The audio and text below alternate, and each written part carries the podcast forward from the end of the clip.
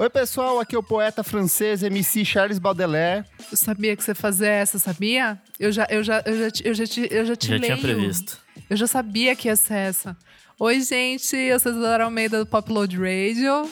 Eu sou o Nick Silva do Monkey Bus. Eu sou Thaís Regina, repórter de cultura e sociedade. Eu sou João Vitor, repórter de cultura, fotógrafo e do Monkey Bus também. Aí. Eu sou a Aimee, sou do podcast Sem Nome Porém Preto, do audiovisual e várias coisas mais. Aê! Casa cheia! E no programa de hoje a gente vai mergulhar no estranho mundo do Tyler, the Creator. A gente vai falar sobre o novo álbum de estúdio dele, Call Me If You Get Lost, relembrar os antigos trabalhos, relembrar polêmicas e assuntos espinhosos envolvendo esse que acabou se transformando em um dos grandes nomes do rap mundial. Certinho, gente? Certíssimo. Casa cheia, vários convidados novos. Come if you get lost! Aí. Mas antes o que, Isadora? Ai, mas antes, Kleber, vamos convidar os nossos ouvintes a nos seguir nas redes sociais? Ai, Arroba vamos. Vamos. Eu não sigo, Arro- vou seguir agora. Como faz, Então abre Isadora? aí, ei, abre aí seu celularzinho, vamos lá. Nosso celular é cringe, né? Abre seu smartphone e vamos lá, arroba podcast VFSM nas redes sociais. Temos também, vamos falar sobre música.com.br, que é o nosso site. Fica lá tudo compilado bonitinho, todas as diquinhas do episódio em questão.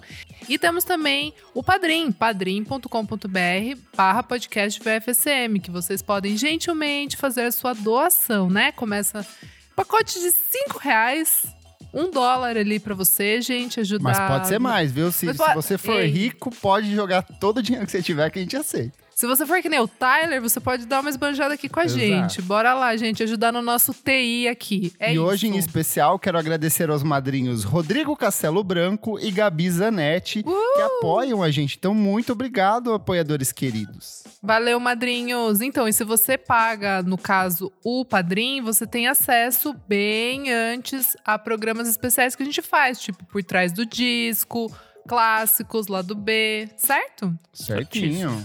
E também participa das gravações ao vivo, como o Gustavo Aires, que está aqui hoje, e o Lucas Ascensão, acompanhando ao vivaço esse programa. E não esquece de dar lá o seguir nas plataformas de streaming. Se você ouve no Spotify, no Deezer, Google Podcasts, Apple Podcasts, dá lá o seguir, moçada. Ajuda bastante no engajamento, hein? Boa! Vamos falar sobre música então, gente? Vamos! Bora.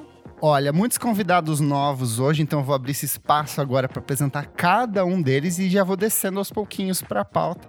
Começar com ela, Thaís Regina, que é, ela é nova aqui, mas ela é estrela de um dos clássicos VFSM mais ouvidos do nosso programa. Estamos muito surpresos. Participou do clássico sobre o Racionais MCs com a Elo. Thaís, seja bem-vinda aqui no nosso programa. Fique à vontade para se apresentar, falar do seu trabalho. Eu já quero puxar se você gosta, não gosta, qual é a sua relação com o menino Tyler, the Creator? Oi, muito obrigada, gente. Que recepção é essa? Tô envaidecida, lisonjeada. Bom, eu sou repórter de cultura, de sociedade, eu sou frila, então eu tenho colaborações com a Time, a L Brasil, a UOL, a Monkey Buzz, a Ela é Noise. chique, gente. E a revista, e a revista Balaclava também. Gente, eu realmente sou fã do Tyler há um tempo. Um tempo, ele é um queridinho desde o Odd Future. Adorava, assim, ensino médio, Burn Shit Fuck School. Era muito a minha galera. E eu não sei, eu tenho ficado muito emocionada de ver a transformação dele nesses anos. E eu sinto que é um é um momento que eu acompanho muito emocionalmente também. Então, sou muito fã, gosto demais do menino. Não, ó, eu ia trazer a resenha do João Vitor. E eu tô muito feliz que ele esteja aqui, porque essa resenha foi uma das melhores que eu li sobre esse álbum. Sim. Se não a melhor. Realmente, você é o brabo, meu amigo. Muito parabéns. Arrasou. Mas eu discordo completamente de você que esse seja o melhor álbum. Não é. Olha, já começou Já com a começou. polêmica, gosto. Aí você vai ter que me perdoar, porque simplesmente a sensibilidade de Flower Boy. Aí, Thaís, tô no seu Boy, time, tô no seu time. Não dá, velho. Ai, muito bom. Boa. Já E- deixa, deixa aí pro João Vitor se Exato. defender. João, apresente-se, fala do seu trabalho aí e fala um pouco da sua relação com o menino Tyler também. Primeiramente, olá pessoal. É, me chamo João Vitor Medeiros, eu sou fotógrafo documental, principalmente. Baita atualmente, fotógrafo, diga-se de passagem. Muito obrigado. Exatamente. É, atualmente eu trabalho com o rapper BK. Eu estava documentando a turnê Gigantes até tudo isso que estamos vivendo, né? Covid e tudo mais. E eu me formei em jornalismo também, com especialização em música e, e audiovisual na parte de documentário. E desde então é o que eu tenho feito, assim, juntado essas três coisas: fotografia, documentário, música, falo sobre videogame também. E aí, assim como a Thaís, também tenho colaborações na Monkey, tenho colaborações na Start Wall, na Balaclava, na Noise, essa galerinha boa aí. E agora, adicionando, vamos falar sobre música Aí. É, esse que é o mais né? importante e que é o que realmente importa nesse currículo. né? Exatamente. Chupa o É, eu, eu conheci eu conheci o Tyler através de um brother da escola, assim, que ele era de uma série mais velha e ele pirava muito no Earl, assim, a gente... Ele era da minha escola, mas a gente chegava em casa e trocava muita ideia no Last FM, assim, tá ligado? E aí foi através dele que eu conheci Tyler, Odd Future, Danny Brown e, e de primeira assim não conectou muito não o Tyler, o lance do Tyler não. É, eu fui entendendo um pouco mais depois. É, eu acho que em Wolf, definitivamente, foi quando as coisas se conectaram. É, e eu tenho opiniões polêmicas sobre os discos do Tyler e já me defendendo do que Thaís falou. Flower Boy é potencialmente, na minha opinião, um dos piores discos do Tyler e Cherry Bomb é o meu favorito pessoal. Meu assim. Sai daqui, vou- mano. Bloque. É. Bloque. Um pouquinho. Como que Não, muta ele. E, e na, e na resenha, na resenha, eu não falei que o Call Me If You Get Lost era o melhor. Eu falei que ele tava competindo ali com o Igor Com pra o ser o Igor. melhor. Que é, não, que é a mais cadelinha João. do pop. Você é muito amigo do feijão, cara. Sim, gosta de apenas o polêmica. feijão, apenas A o gente- feijão me entenderia, Aimee. A gente tem um apenas o amigo em feijão comum que entenderia. ele, a vida dele é ser do contra. Isso fa- falar polêmica, entendeu? Não tem que ter embasamento. É só falar que não gosta. Shout out to my nigga DJ Beans. DJ É a Beans frase, é é o a, rei de fazer é a frase, é a frase já conhecida. Apenas Beans me entenderia. É...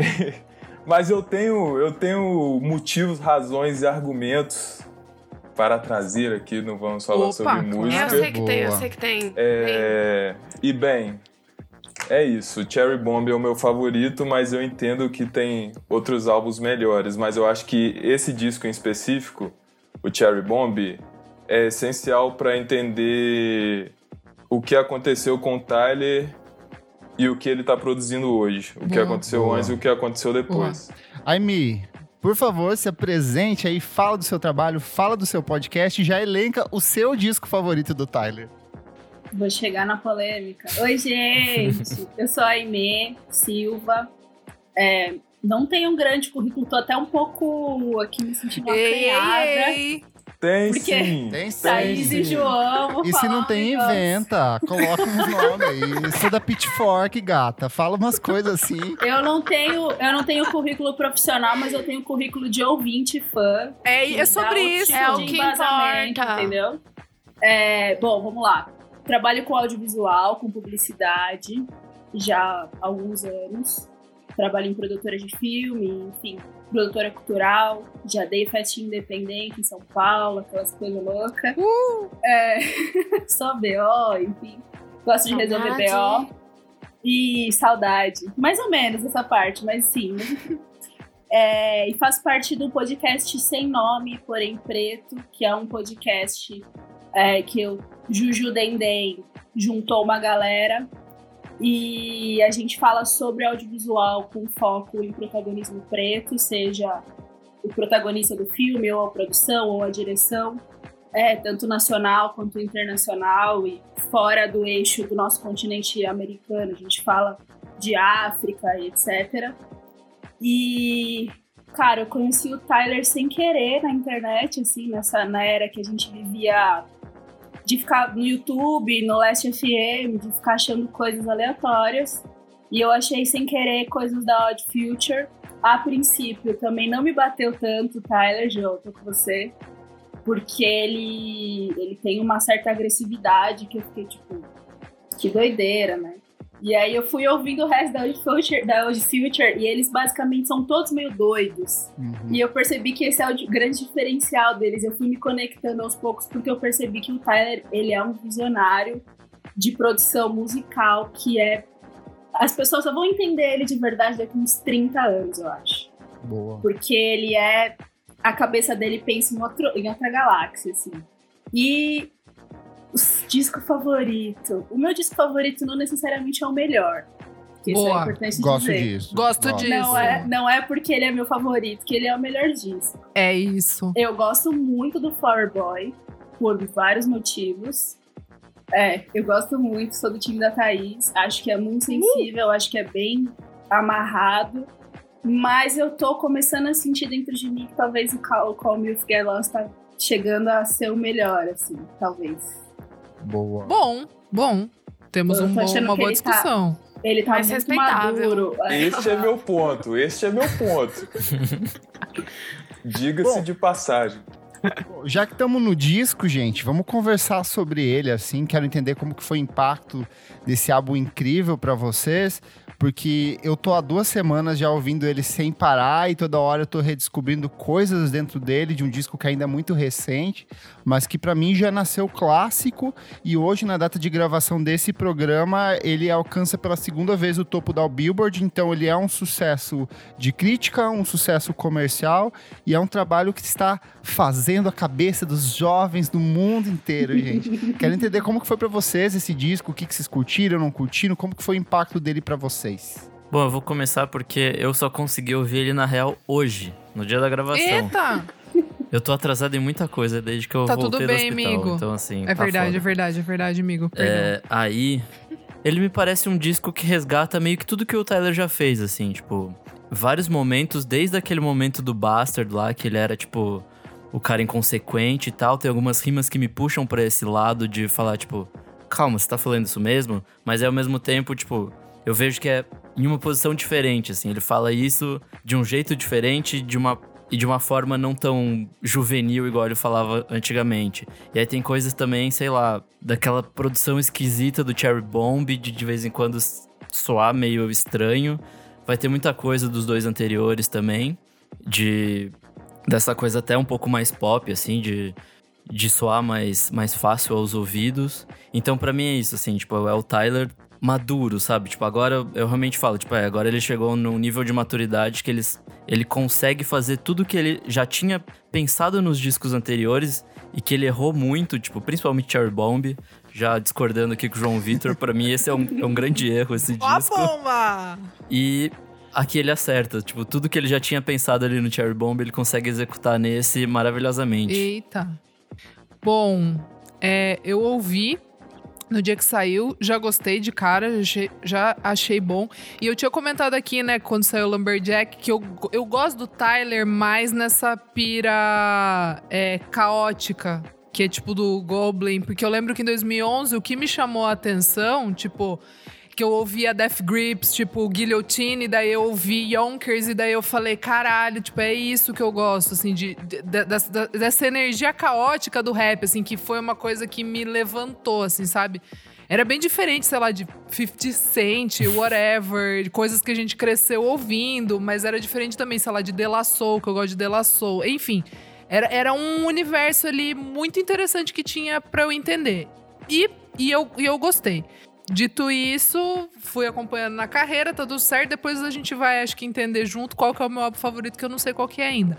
Mas o, o, o novo álbum eu gostei muito porque eu acho ele muito bem resolvido na, na questão da produção. Assim, eu acho que ele traz. É, mano, ele flerta ali com umas coisas meio psicodélicas, que daí já me deixa muito feliz. Ele joga ali pra umas coisas mesmo, como o João falou na resenha dele, do Lovers Rock, que tem um. Puxa É algumas faixas. é. Tem, uma, tem uma coisa meio britânica ali que me, me bate pesado, assim, tipo, que eu gosto muito, né, de, de música britânica e tal, e que me chamou muita atenção. Assim, eu gostei muito de ver o Tyler flertar ne- nesse nível. Mas eu confesso que a coisa que mais me chamou a atenção de, de tudo, assim, foi o conceito visual. Eu achei maravilhoso, eu pirei na estética e a capa. A capa do, do álbum, no caso, eu não sei se já foi escrito em algum lugar, mas eu ainda não, eu ainda não li todas as resenhas, assim, de, de lugares grandes. Mas eu acho que é uma homenagem pro Older Bastard, né? Aquela Return to the 36 Chamber, The Dirty Version, que é o, que é o cara que era do Tan Clan, né? Eu gosto Então. muito. Eu gosto muito desse álbum e, tipo assim, é muito louco, porque quem fez essa capa é o Brett Kilroy, que ele fez várias capas dos Strokes, fez a capa icônica do Dizzy, fez capa do Kings of Leon, enfim. E, e esse álbum do, do Older Bastard é tipo uma- um peso, assim, é uma coisa muito foda que eu acho que o Tyler, de alguma maneira, ele trouxe pra esse álbum. Então eu acho que foi uma, uma homenagem, talvez, meio. de- de- até de conceito, assim. Não sei se o João esbarrou nisso, assim. Então, o Tyler respondeu algumas perguntas no, Twitter, Twitter, e né? ele disse que não era uma referência direta, que Olha! É, ele referenciou passaportes da década de 20, da década de 10 nos Estados Unidos, mas que Entendi. obviamente acaba, acaba remetendo, mas que ele não Total. pensou no disco do ODB, assim, pra capa Que em específico. louco. Que louco. Mas é muito parecido mesmo, né? É, é muito, muito foda. Achei demais. Eu gostei muito. Eu gostei muito do álbum, assim. Aquela faixa que tem quase 10 minutos. Nossa, o quê? Perfeita, Switch. perfeita. O quê? Aquela também é ma, ma, ma como é que é? Massa? Não, ma- Massa. Massa. Massa. Nossa, putz, é boa, Brasileiro. boa demais, cara. Gostei muito. As participações achei geniais, assim. Nunca achei que eu lendo aquele, aquela tracklist, assim, eu ia falar, hum, acho que isso aqui vai Hum, ficar Lil legal. Wayne, E que legal. É, aqui tipo, dentro. ah, o Lil Wayne. Hum, é tipo, putz, eu achei muito bom. E vocês, queridos convidados, como que foi o impacto desse disco pra vocês? João, quer falar aí? Você que já achou que esse é o melhor disco do Tyler? Eu não achei que esse é o melhor disco do Tyler, pelo amor de Deus. Ainda, ainda tá muito cedo pra isso. Eu soltei a fake news logo no começo. É, Tá marcado. Aí tá eu marcado, fiquei né? estigmatizado.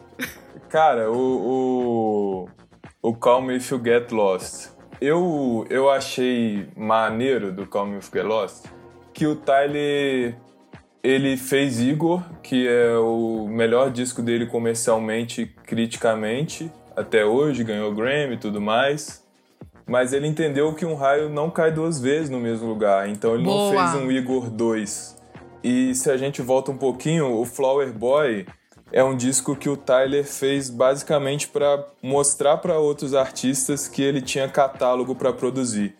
É, tem muito pouca voz do Boa. Tyler no Flower Boy, seja cantando, seja rimando. Tipo, é, o Lil Wayne que tá no, no Flower Boy e tá no Cherry Bomb também, que teria um excelente álbum se fosse produzido pelo Tyler, ele tem a faixa Dropping Seeds em Flower Boy que, tipo, é, é basicamente uma faixa do, do Lil Wayne. O Tyler aparece, fala uma coisinha ou outra e tal. Então eu achei interessante essa progressão. Em Flower Boy ele mostra que ele tem capacidade para ser produtor. Em Igor ele abandona a rima para poder cantar e uma coisa que ele já estava tentando há muito tempo. E em Call Me If You Get Lost ele ele atinge um auge dessas formas assim, eu acho. E o Tyler, na época do Odd Future, ele foi muito estigmatizado, tal, talvez não, mas com certeza por comparações com, com Earl, que era um prodígio, é, ele foi muito estigmatizado como alguém que não sabia rimar e que trazia essa, essa energia para compensar a rima. Só que o Tyler sempre foi muito fã de uma galera que é investida em rima. Tipo, o Tyler é muito fã de Jay-Z, por exemplo. Jay-Z remixou uma música do Tyler e ele pirou. É, ele ouviu muito Lil Wayne. E, claro, a série de mixtapes Destination e o DJ Drama tem uma mixtape Destination com Lil Wayne. Então, o Tyler é um estudioso de rima. É, e se a gente pega, como eu comentei na resenha da Monkey Bus, se a gente pega algumas faixas dele com West Side Gun, com Fred Gibbs, que são rappers é, em alta atualmente, a gente percebe que o Tyler tem, tem qualidade técnica para trocar com esses caras. Então, eu acho que o, o Call Me If You Get Lost ele chega na, no refinamento de rima, no refinamento de produção e no refinamento de canto. É, ano passado saiu um disco do Amine que ele também trabalha a mesma temática do Tyler, assim, tipo, eu cheguei nesse ponto da vida, é, eu tenho sucesso, e, e aí ele pensa sobre as coisas a partir dessa perspectiva. Eu acho que o Amine aborda o tema até melhor do que o Tyler, porque ele abrange mais as perspectivas. Ele fala sobre, sei lá, como é ver uma ex-namorada se casar e ter filho e ele ainda tá numa fase meio de entender como ele se relaciona, ele, ele agradece a mãe. E o Calm If You Get Lost, ele vem na mesma pegada, só que, como a Isadora disse, ele constrói uma... Ele constrói a narrativa muito a partir dessa estética, né? O Tyler escolhe o personagem do Charles Baudelaire é, e, e pega o sobrenome emprestado e a partir daí vem todo o conceito de viagem, de, de aproveitar a vida e de eu ter dinheiro. Ele chega a ser quase um velho da lancha, assim, né? Ele fala, do, ele fala toda hora no disco de que eu, eu tenho um barco, eu comprei um barco para preencher minhas emoções, eu vou chamar ela pra andar de barco comigo. Isso que dá, dá com a Kylie Jenner e com a Kendall, que toda vez pegam bar e, é, bar, barco e iate em toda viagem que vão. É. E aí, e aí por trás dessa, por trás disso a gente tem um pouquinho ali de, um, de uma história de amor, né, e tal. E ele disse que esse disco é o mais pessoal dele, assim, da, da vida dele, né, que ele tá fazendo rimas muito pessoais ali. Então, tipo, eu queria ver mais da vida do Tyler, assim, tipo, quando eu escuto o Call Me If You Get Lost, eu entendo que ele se apaixonou e que não deu certo. Eu entendo também que ele é bem sucedido, mas sei lá, ele tem medo da morte. Ele acha que essa juventude dele pode estar acelerando alguma coisa na vida dele, ou sei lá, ele tem algum arrependimento, sabe? É, eu amei o disco e eu acho que esse, esse incômodo só não é maior porque ele apresenta muito bem a proposta a partir do momento que ele escolhe um personagem para nos, guiar, nos guiar através do disco. Assim. Foi o que eu achei de Call Me If You Get Lost. me Banjou o repertório. Oh. Alimentou o cerebelo das garotas. Caramba, João. E como foi para vocês, meninas? E daí já deixa eu puxar também uma coisa que tá aqui, é um assunto espinhoso que está na pauta. Vai. Como é a relação de vocês, mulheres, com a obra do Tyler, que no começo de carreira ficou muito estigmatizado por conta dessa rima misógina que ele tem, principalmente nos dois primeiros trabalhos, foi banido do Reino Unido. Eu não sabia que era, eu sabia que era da Austrália, do Reino Unido eu não lembrava disso. Tipo, Sim, tipo, inclusive é, por pressão da Theresa May, que tipo articulou para com os grupos conservadores para que ele fosse banido lá. Queria entender de vocês também como que é essa essa relação dele tratar muito sobre estupro, sobre violência contra a mulher, como é ouvir isso e, e, e perceber essa transformação dele no disco de hoje também. Chama é, bom, primeiro o que, que eu pensei quando eu ouvi o, o álbum novo, eu já tava esperando, a minha expectativa tava alta. Uhum. E, eu, e ele superou minhas expectativas. Eu concordo muito com o João, assim, acho que ele, ele chegou numa maturidade de mostrar tudo que ele sabe fazer. Você fica e... sempre esperando por disco novo do Tyler?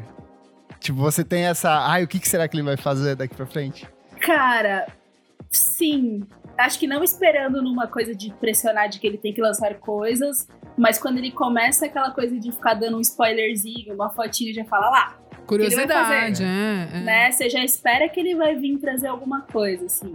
E aí eu tava ouvindo o João falar e eu fiquei pensando que o, o, uma coisa que me, que me traz uma certa proximidade, assim, é que o Tyler é um menino que tem a nossa idade, assim, não sei a idade de todo mundo, mas ele é de 90, ele é dos anos 90, ele tem 30 anos. E ele cresceu ouvindo o que a gente ouviu, assim. Ele é uma coisa, ele é um filhote de Pharrell com Kanye West, tá ligado? E Sim. ele pegou tudo, toda essa essência do que ele ouvia e botou isso na produção musical. Eu sinto muito de Kanye West, às vezes, um pouco nas coisas que ele produz, até no jeito, até nessa coisa de experimentar, de fazer. Tipo assim, eu consigo fazer um disco de rock, eu consigo fazer um disco completamente instrumental, bizarro, com as mix toda errada, com a voz alta e as baterias baixas. As Viu, João? falar que porra é essa? Mas ele fez e lançou. O Kanye West fez isso recentemente. Você ouve os últimos discos dele, até o, antes da, da era Jesus Cristo. Evangélica. Você ouve, você fala assim, amigo, você não mixou isso aqui, né? Você só soltou as master do negócio. Juntou e colocou no Spotify. Mas assim, isso também foi pensado, né? Isso também é o conceito. E ele não tem medo. Isso é o bagulho que, pra mim, é o mais marcante do Tyler, assim, ele não tem medo. Na época que ele ser era. artista, né? Exatamente. Até na época que ele era rebelde, que ele queria xingar todo mundo, ele não tinha medo de falar isso aí, tá ligado? Sim. E ele foi cancelado em 2000 e... Quanto foi? Sei lá, 12? 2011. 2011 Cancelado ele já foi né? Tipo assim, cancelado. ele foi banido de um É. país, mano. De dois, Tá né? ligado? Mano, você não pode entrar. Cancelamento E ele ficou, físico, e não é ele ficou virtual. muito tempo, né? E Ele até ficou muito 2019, gente, ele precisou vencer É. o Grammy Olha pra conseguir isso. acesso a vários países.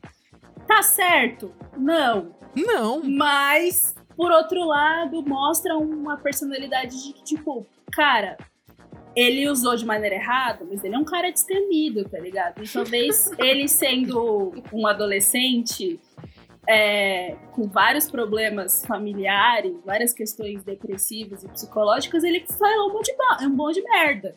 E ele sustentou as merdas que ele falava por um tempo até ele amadurecer. E eu acho que o amadurecimento ele vem de várias formas, musicalmente, de produção e E da é vida verdadeiro. E é verdadeiro. né? Ele começou a andar com o Pharrell, começou a andar com o Lil Wayne, começou a andar com o Jay-Z, começou a andar com a galera. Os negrão falaram assim, Tyler, visão, né? Você é da hora, você ser assim, boa, mas limites, vamos aprender. E aí a gente consegue perceber que é uma, uma maturidade que ele veio, trouxe até pra vida, de entender até sobre a própria sexualidade, de uma coisa que ele era extremamente misógino, homofóbico, e hoje em dia ele já traz uma sensibilidade que talvez o Tyler lá do Wolf jamais imaginaria que ele estaria falando um Fireboy, tá ligado? Então, eu acho que o que mais me marcou no disco e eu tô ouvindo cada dia que eu ouço, eu vejo mais coisas, é que ele realmente juntou tudo isso.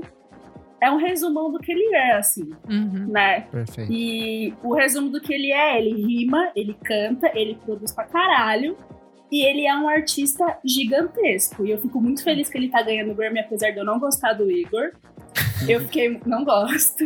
Desculpa aí, pessoal. Desculpa críticas, etc. Mas eu não gosto do Igor. Mas eu fiquei muito feliz porque ele é um cara que tem que ser reconhecido em todos esses lugares. Ele tem Sim. que ganhar todos os prêmios. Ele tem Ele merece, porque ele é um produtor, um cara, um artista completo, assim. Real. Só queria, antes da, da Thaís puxar, eu gosto que você tenha citado ele é, em comparação com o Kanye West, que pra mim, nesse disco, ele alcança o que o Kanye West pra mim alcança no Graduation, de ser mais do que um rapper, de ser tipo um administrador de uma obra, sabe? De, de ter um conceito base, de saber as pessoas com quem ele quer trabalhar dentro de estúdio, qual que é o direcional criativo, e não necessariamente ele ser o autor da rima, do verso ou de todos os elementos em volta disso, sabe?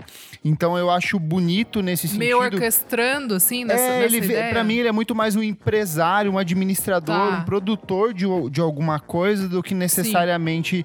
Eu, eu acho que tem sim muito da rima dele, tem muito da personalidade dele em tudo aquilo que ele vai trabalhando. Não, mas eu entendi o que você falou. Gostei, é, mas, entendi. mas eu vejo. é, e, e são poucos os artistas que conseguem, de fato, um, um- ter um domínio disso, de entender que muitas vezes você não precisa assinar a produção de uma música, você pode passar para um outro cara que vai dar a produção do jeito que você gosta, saca? E eu acho isso muito interessante, de, porque me parece, de fato, um exercício de amadurecimento pessoal, sentimental, é, é, estilístico, estético, comercial.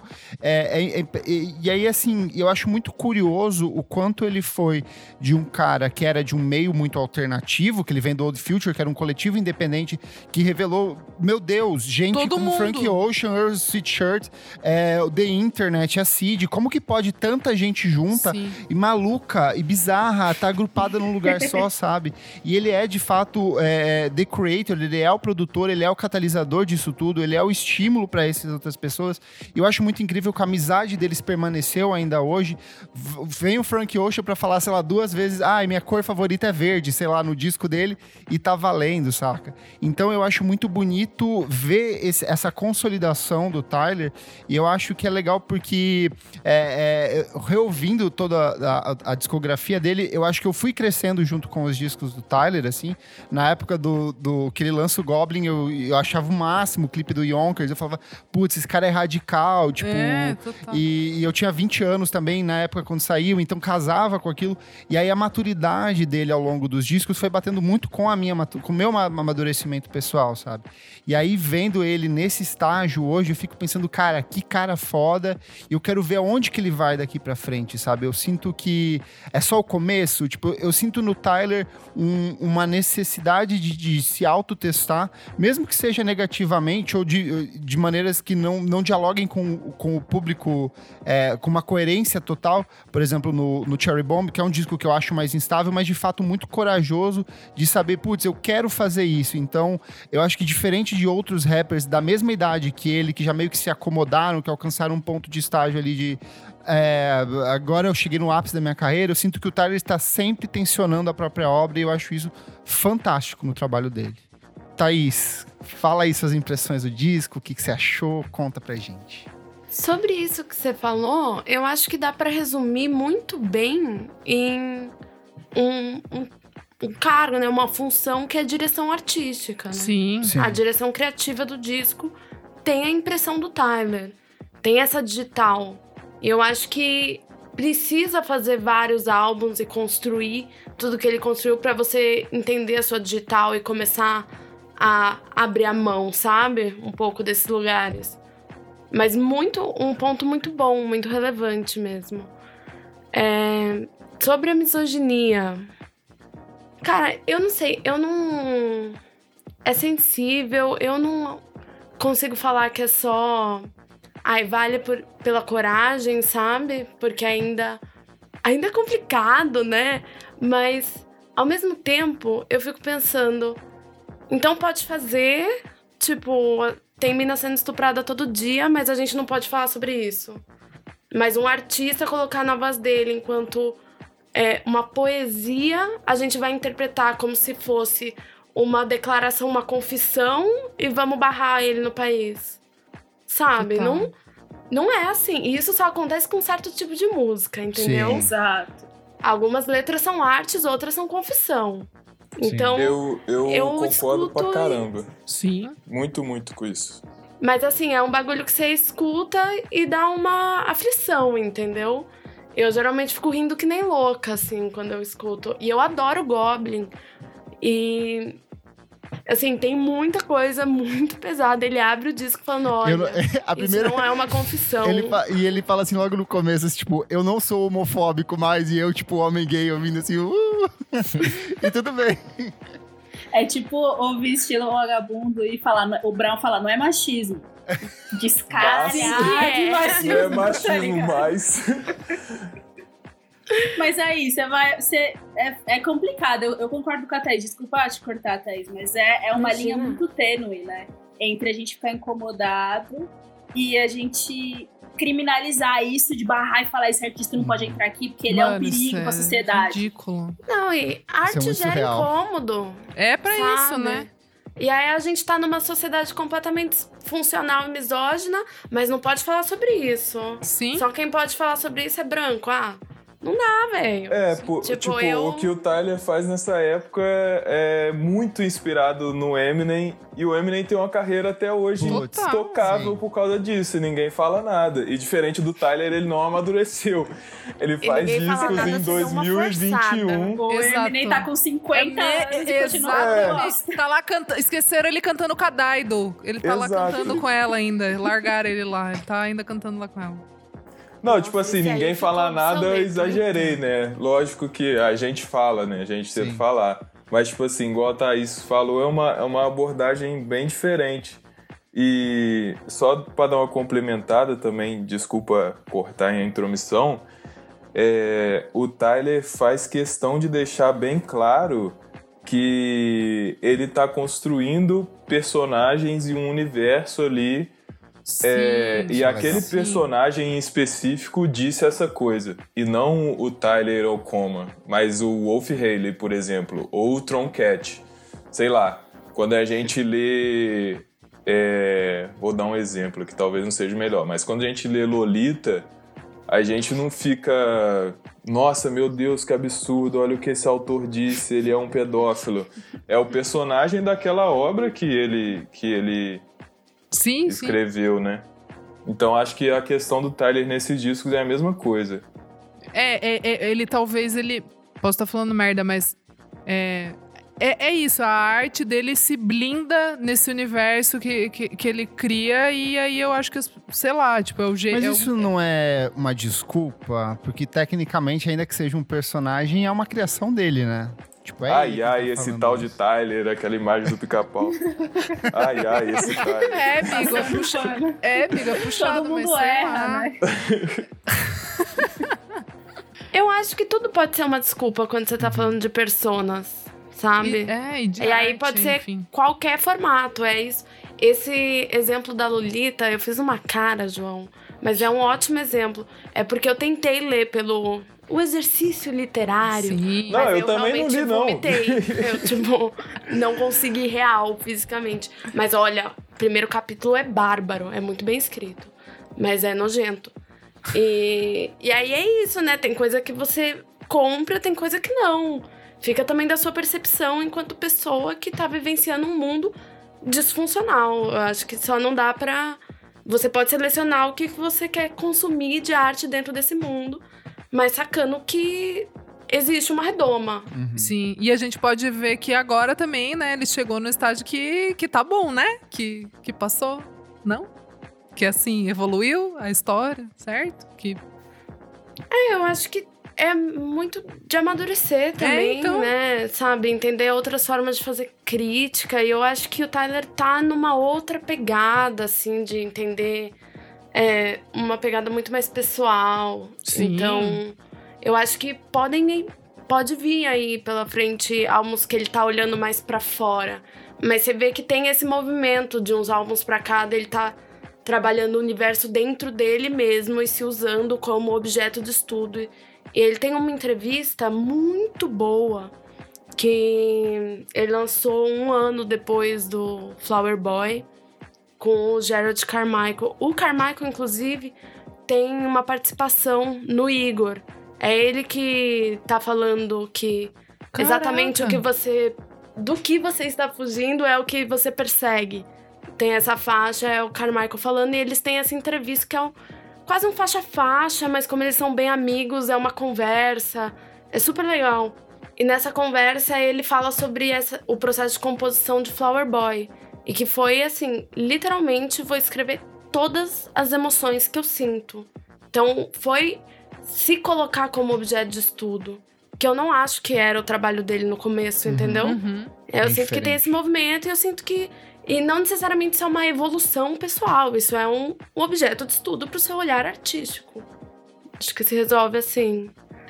É, Então, Flower Boy demorou um ano pra ele soltar essa entrevista. Eu achei isso genial, porque ele realmente esperou as pessoas receberem o disco, foi nas boate, balada, balada chamava.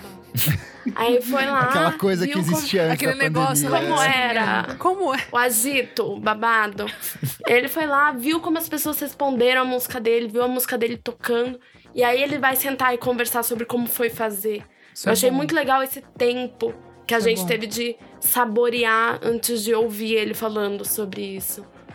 E desde então, eu eu tenho essa impressão, não sei, eu senti que eu precisava saborear mais os discos do Tyler. E ele fala de Cherry Bomb. E ele fala sobre como foi um disco que ele focou muito. Me corrija se eu estiver enganada, João. Mas da, das harmonias. os arranjos, como ele trabalhou toda essa questão, só que não encaixou com o público dele. Então ele sabe o quanto deu errado pros fãs de rap. Só Só, que assim, pra crítica complementando, Tem especializada. até o. Tem até o relançamento do disco em versão instrumental depois, então, que mostra que ele tinha de fato esse interesse em produzir algo mais melódico, mais instrumental mesmo. Sim, aí você ouve a versão instrumental, você fica. Meu Deus, minha mente É está expandindo, melhor. tô transcendendo, caralho. É genial, mas tipo. Criou uma. Você entra e você não entende nada. Você é fã de rap que tava esperando, sei lá, o Goblin Wolf, você não tá preparado para aquilo. Deixa eu E- perguntar uma coisa pra vocês. É, pode ser, você já pode puxar a resposta aí.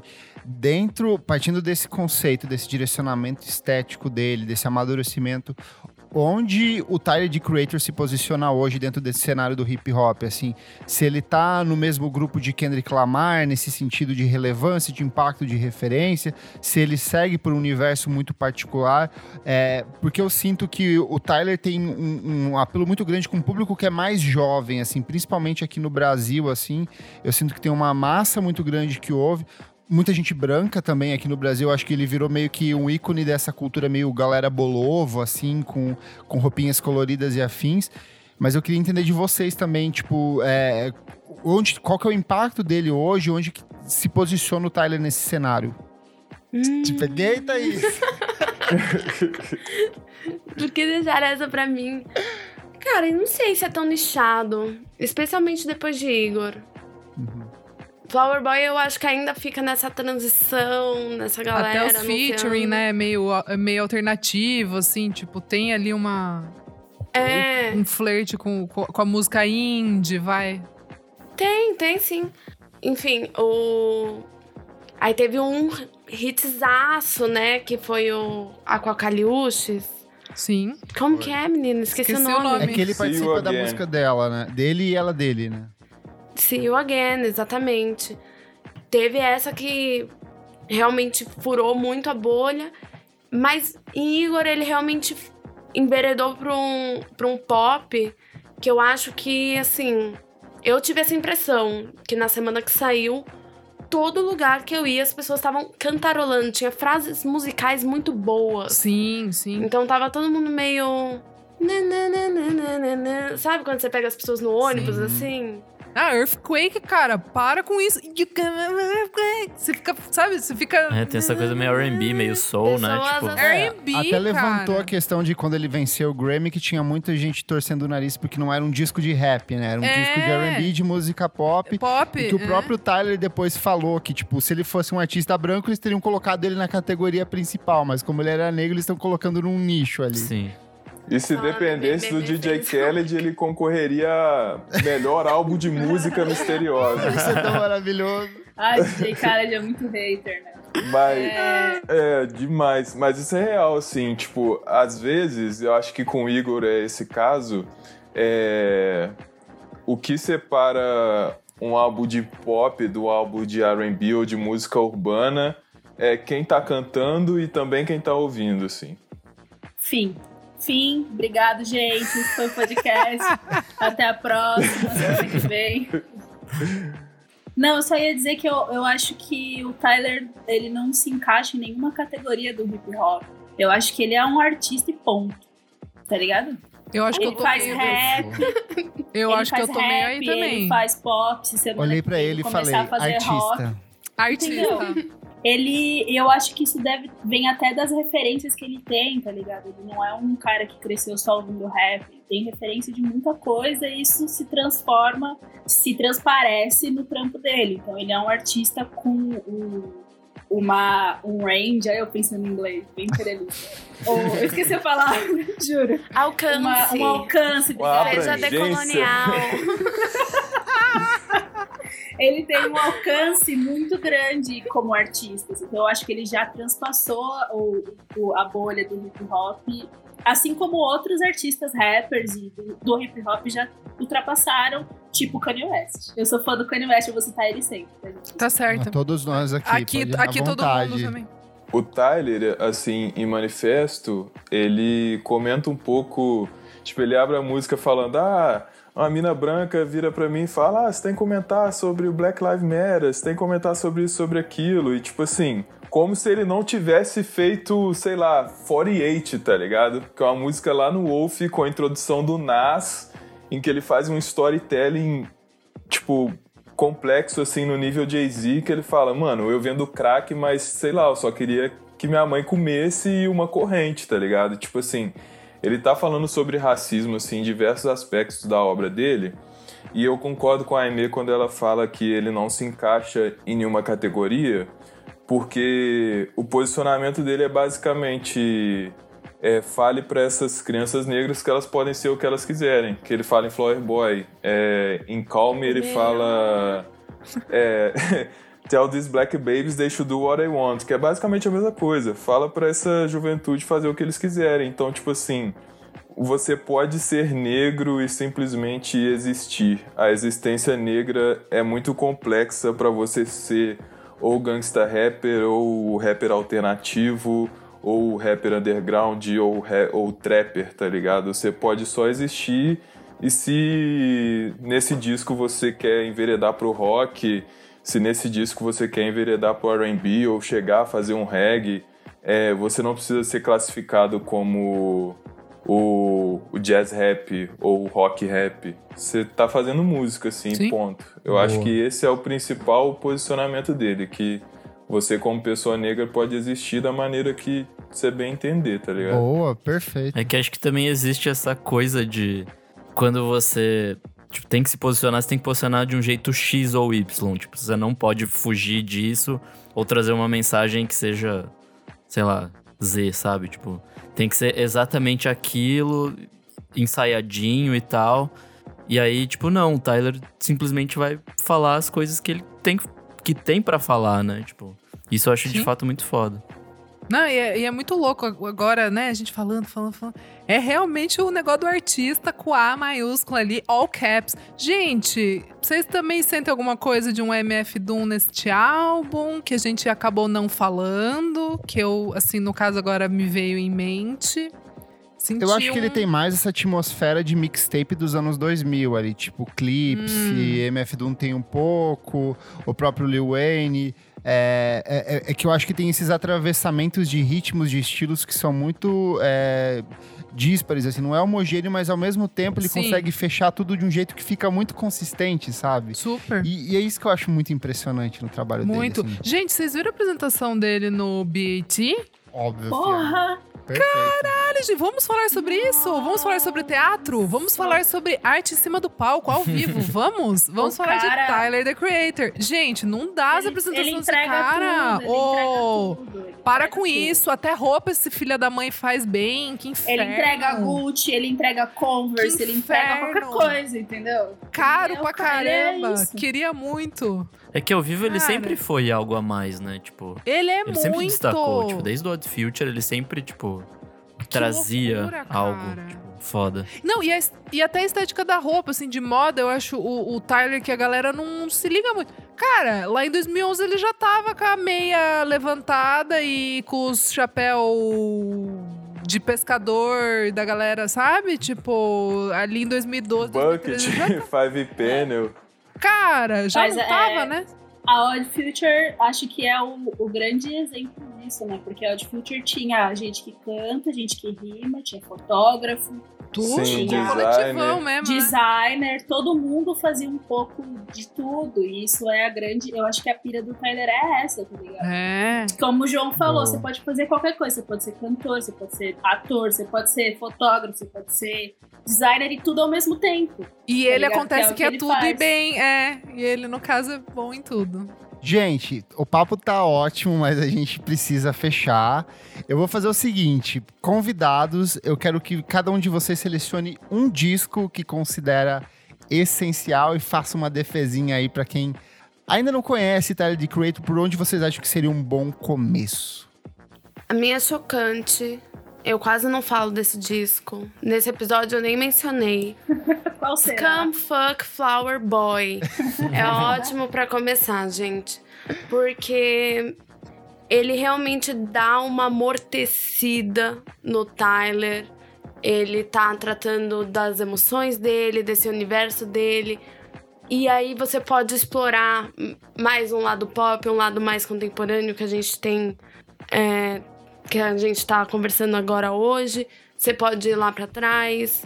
Eu realmente sou apaixonada pelo Goblin. Eu acho que é um filme de terror num disco.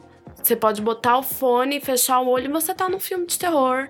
E ele é super melódico e você tá dançando no seu quarto num filme de terror. Muito, muito, muito delicioso, saboroso. E eu acho que os discos do Tyler têm essa, essa magia de envelhecer bem. Eles têm envelhecido muito bem. Toda vez que eu volto, Verdade. eu tenho mais prazer. Então, assim, se você também não gostou desse, o hype, não sei o que, sua audição tá comprometida, porque todo mundo tá falando, volta um pouco. Se permita, o Tyler, Boa. nosso queridinho. Amy, Eu concordo com a Thaís mais uma vez. Acho que é uma boa começar pelo Flower Boy. É, porque é um disco maduro, é um disco que, que traz bastante coisa interessante, apesar dele ser meio, meio pop, meio. Enfim, ele é um- eu acho que ele é o meio termo. Eu não diria pra você começar do começo se você nunca ouviu Tyler, porque você vai tomar um susto. Então começa o contrário, eu acho, não sei. Mas também se você gosta, porque ele tem uma agressividade muito foda. E eu concordo essa coisa do Goblin parecer um filme de terror. A primeira vez que eu ouvi, eu fiquei bastante assustada. Eu fiquei assim, esse menino precisa de um bom psiquiatra, um negócio. pô, mas ele tava com o psiquiatra de- ali, ué. Pois justamente, O então psiquiatra, troca da, de psiquiatra da psiquiatra. Carol Conká, né? É, Você psiquiatra é mais louco Sim, que eu ele, né? mesmo sou minha própria psicóloga. O psiquiatra dele era tão louco quanto ele. Dá pra fazer um, um belíssimo filme ou uma série sobre isso. Assim, você tem, se eu fazer um filme de terror, o seu psicólogo ser mais louco que você e você ficar trocando bagulho com ele. Porque é sobre isso, né? Ele Bom. tá conversando com ele, ele tá dando conselho pra ele, tem hora que ele surta, tem hora que ele volta e fala. Enfim, mas eu acho que o Flower Boy é o meu favorito, é o que eu indico. Mas eu acho que se você é fã de rap, se você gosta de arte de maneira geral, vale a pena você tirar uns dois dias e fazer um geralzão. assim. Ouve Boa. tudo e depois você procura na internet as, as mixtapes mais antigas que não tem nos streamings. Também vale a pena ouvir. Ouve as coisas do Odd Future depois. Também vale a pena pra caralho.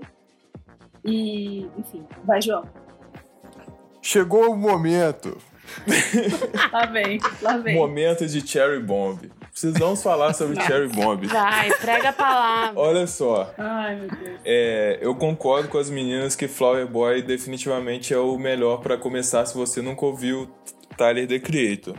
É, ele é o mais palatável e bem completo assim das coisas que o Tyler sabe fazer, apesar de que é um que ele rima um pouquinho menos e tal. Mas o melhor da rima dele tá no mais recente, então dá pra co- começar com Flower Boy sim. Mas se você conseguir superar Cherry Bomb, você vai conseguir superar tudo. Seria Cherry Bomb e Creator. do Tyler The Creator. É, Nossa, Amado e olha odiado. olha E só. quem ama, ama e quem odeia, odeia. Nossa, as pessoas não Exatamente, gostam do Jesus? exatamente. Não, mas? Jesus é, é bem feito, pelo menos. Vocês não gostam? Gente, Não, E Isus, Cherry Bomb, Isus, Isus é bem, bem finalizado. Gente, eu Isus é bem gosto. finalizado no sentido de massa eu não vou limite. Eu- aceitar não, você, também isso gosto aqui, de João. Isus. Vou te derrubar. Como que eu... Cadê aqui o bolo? Mas olha só, olha só, Cherry Bomb é, foi o Tyler tentando fazer um disco do NERD, que é a banda do Pharrell, e o Pharrell é o artista favorito do Tyler.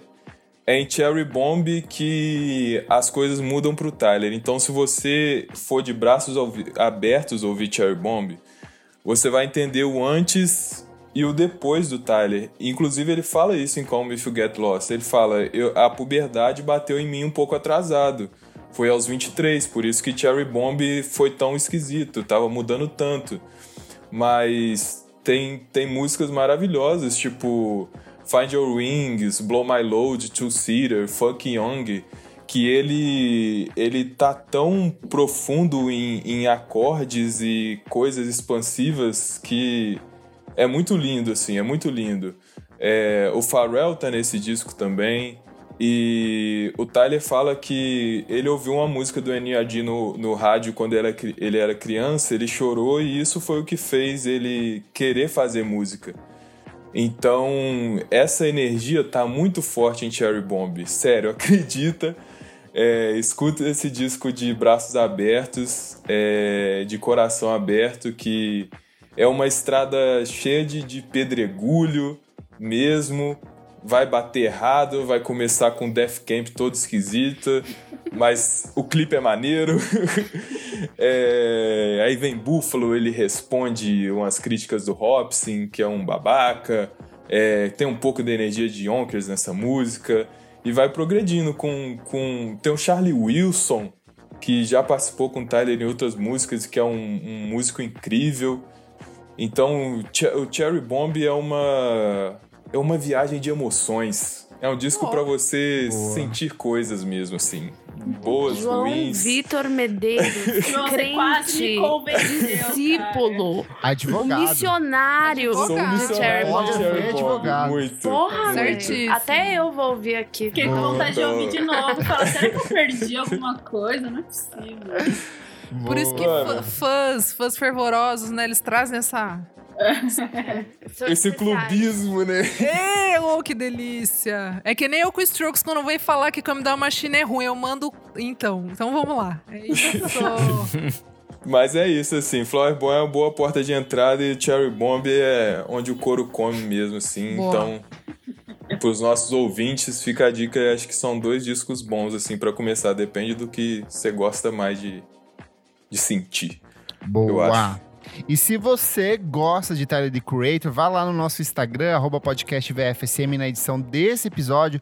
Conta pra gente quais são os seus trabalhos favoritos dele. Se você não gosta, se você acha uma merda, se você acha que o João tá errado na defesa dele, vá lá, comenta que a gente lê na próxima edição do nosso podcast. Certinho, gente? Vamos pro próximo bloco do programa. Não paro de ouvir.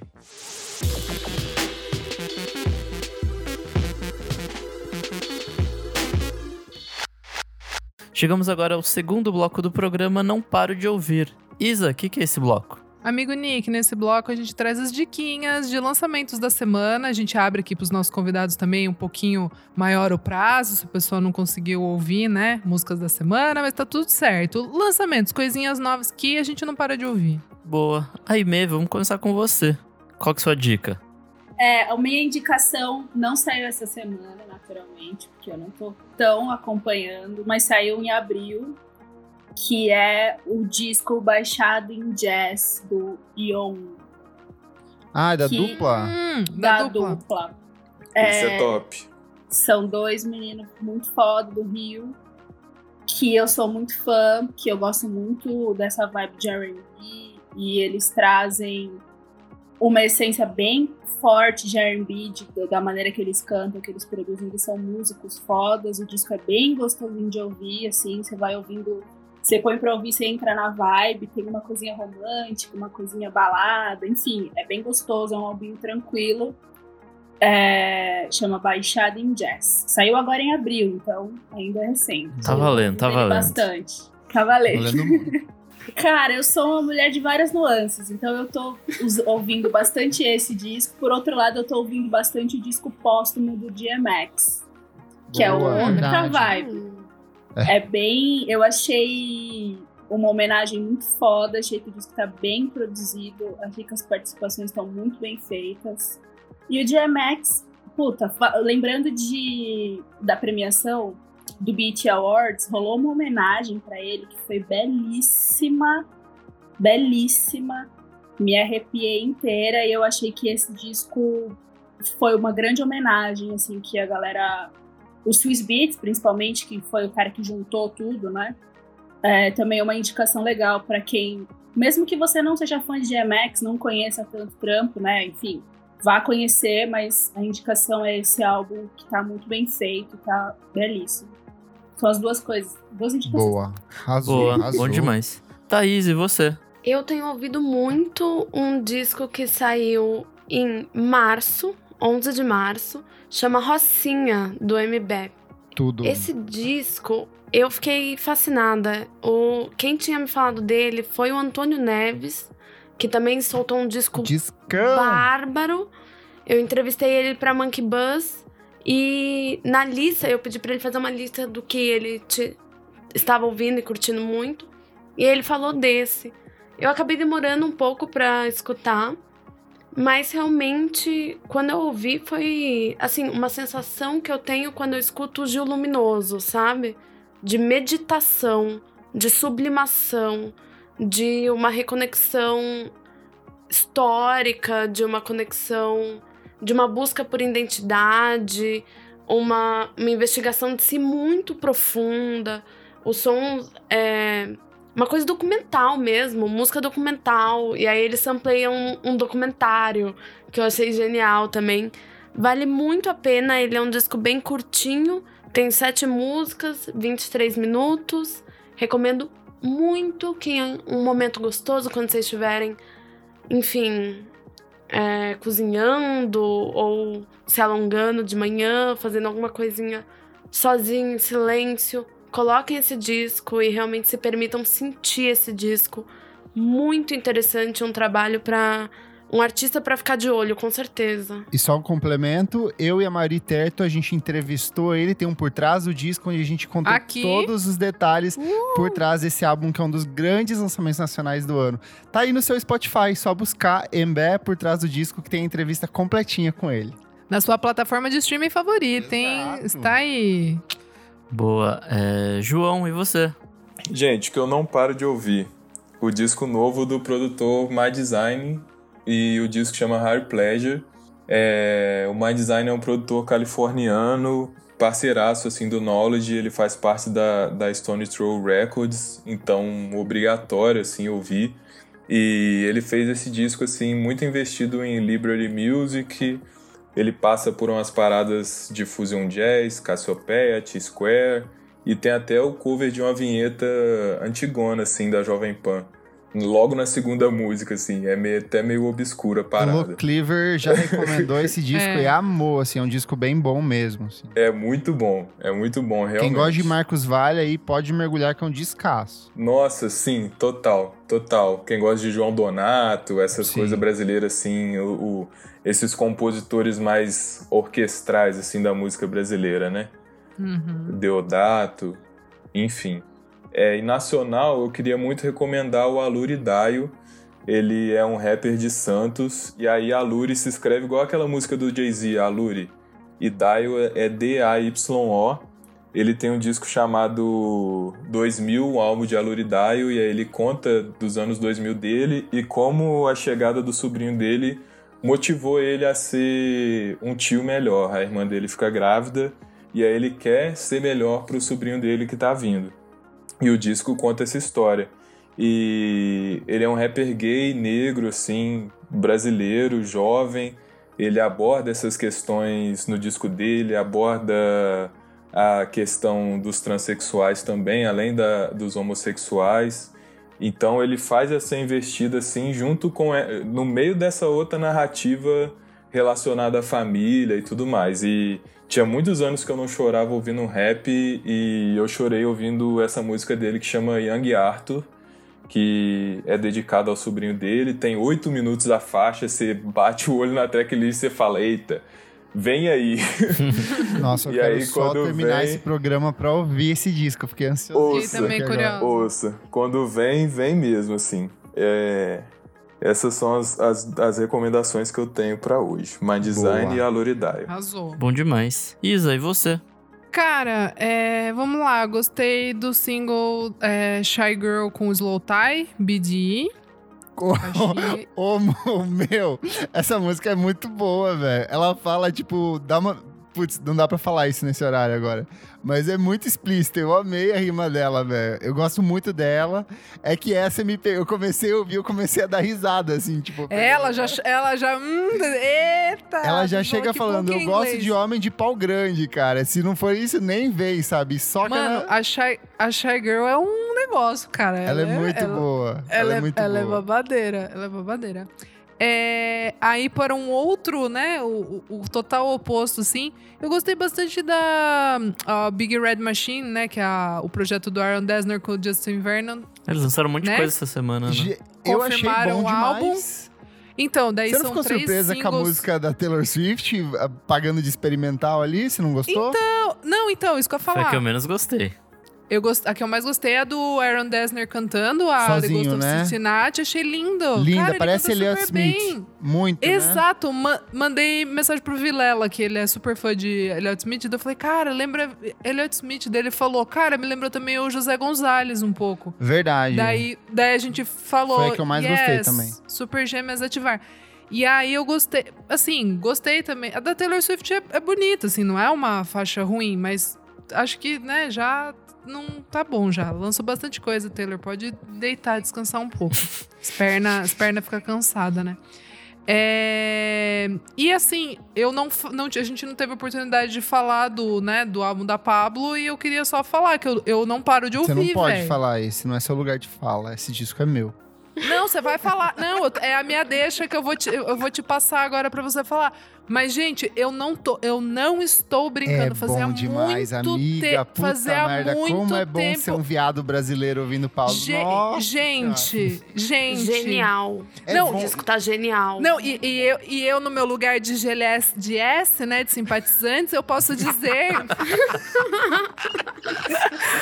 eu posso dizer que, meu Deus do céu, eu não tô brincando, eu ouvi tipo oito vezes seguidas. É muito bom, realmente muito bom. Daí, no caso, eu tô ouvindo ainda Tyler, Pablo, essas coisas da outra semana. Bom, É então isso. já vai aí, Kleber.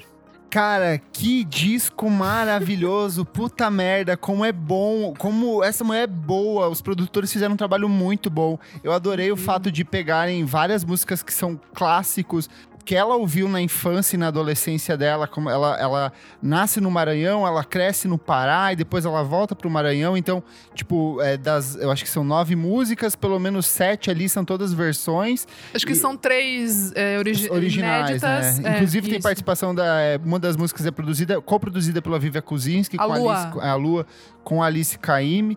E é incrível, é muito bom porque ele tem muito dessa essência desse pop paraense aí dos anos 2000, assim, de disco de forró dos anos 2000, Puta, mas ao mesmo demais. tempo ele tem essa atmosfera de, de PC Music, de hyperpop, que é muito típica da Pablo Vittar. E eu acho que ela faz bem de, tipo, reduzir o campo de atuação dela, que eu acho que o ano, o 111, que é o disco anterior, ele vai para muitas direções diferentes Boa. e o disco se perde. E nesse não, eu acho que ela entrega uma obra concisa, redondinha, na- mais uma vez, na contramão de toda essa galera da indústria que faz disco com 25 faixas. Ela fala: não, eu vou te entregar um disco com nove e você vai ouvir essas nove músicas. Sem pular. Sem parar, você vai deixar em loop e eu vou ficar no topo do Spotify e de todas as paradas globais intergalácticas, porque eu sou a fucking Pablo Vittar, assim, Nossa, boa muito demais, gostei muito do desse disco. Agora as outras coisas, vou para um extremo oposto. Amaro Freitas com Sankofa, Mas jazzista. Bom demais também. nome. Muito bom. Esse- fala, fala. Cara, eu, eu tô. Esse ano Inclusive, tá eu ouvi muito depois de Pablo Vittar, harmoniza perfeito. perfeitamente. tipo, Balan balanceia o universo.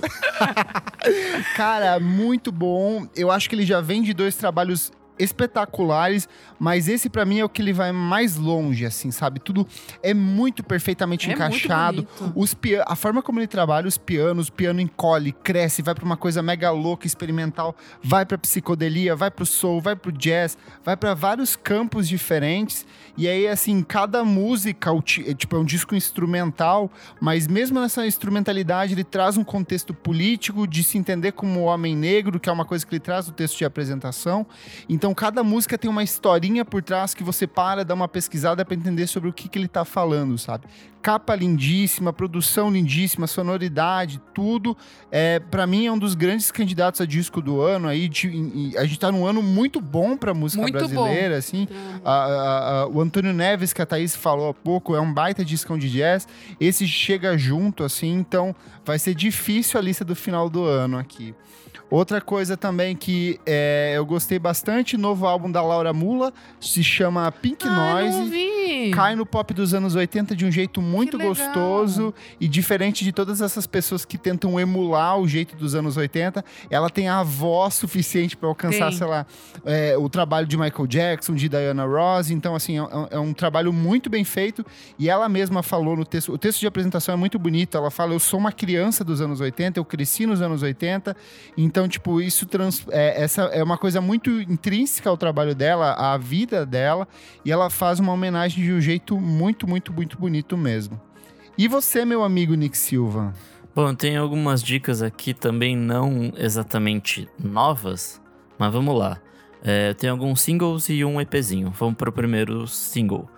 É o Genesis Osu, que é um cara que lançou um disco que a gente gostou Sim. muito esse ano. Muito bom. Ele lançou um, um single chamado Same Thing no comecinho de junho, é, no dia 3. Foi bem bom, é bem boa essa música.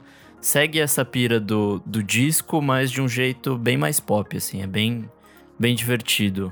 A Now, Nail, sei lá Nail. como...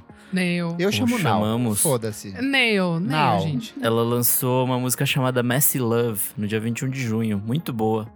É, também, é o clássico dela, assim, tipo... Esse R&Bzão, voz potente, muito, muito foda. Tinha ela fez cagada. Ela, eles publicaram essa música, eu acho que com umas duas semanas de antecedência e depois saiu do ar, assim. Porra. Mas, tipo, entrou numa sexta-feira de lançamentos. Enfim, acho que ela tá. Ela vem com um disco novo por aí. E vamos ver. Vamos ver o que vai rolar. É, próxima dica, Yukika com What You're Doing Tonight. É, Maior fã de Yukika, de Sorocaba e região, Nick. puta, ela tá fazendo umas coisas absurdas, assim. É, mais uma é vez. o qual? É aquela que é com feat ou é outra? É, é uma que tem a produção do Nor- Norwegian Wood. E tem uma versão instrumental. Ah, não, essa é boa. É porque ela soltou uma nessa sexta-feira que não é boa, não. Você deu no miojo no dia 22. Não, essa é, é a que é boa. A capa do. De. De desenho japonês, como é que chama? Sim. Anime. É a capa de anime. Então. Caralho, Nick, que memória é essa, velho? eu, eu tô me Calma, tá recuperando do Covid. Ei, O não Covid é fala no assim com o pulmão, menino. não é no cérebro. Mas tem. Tem sequela também. Mas enfim, a música é boa pra caramba. É. Também aquela coisa do city pop e tal, mas com uma pegada talvez um pouco mais coreana. Enfim, muito bom. E minha última dica é um EPzinho de uma banda chamada Meatwave. É, eles lançaram faz pouquíssimo tempo, acho que foi no dia 11 de junho. É, o EP chama Volcano Park. Acho que a Isa vai gostar. Tem uma coisinha meio. meio post-punk, meio post-hardcore, meio emo. Hum. A misturona bem legal. É, são pouquíssimas músicas, acho que são seis. E é bem legal, vale muito a pena. E é isso. Boa. Boa. Então, fechamos aqui o bloco. Vamos pro próximo. Bora pro próximo.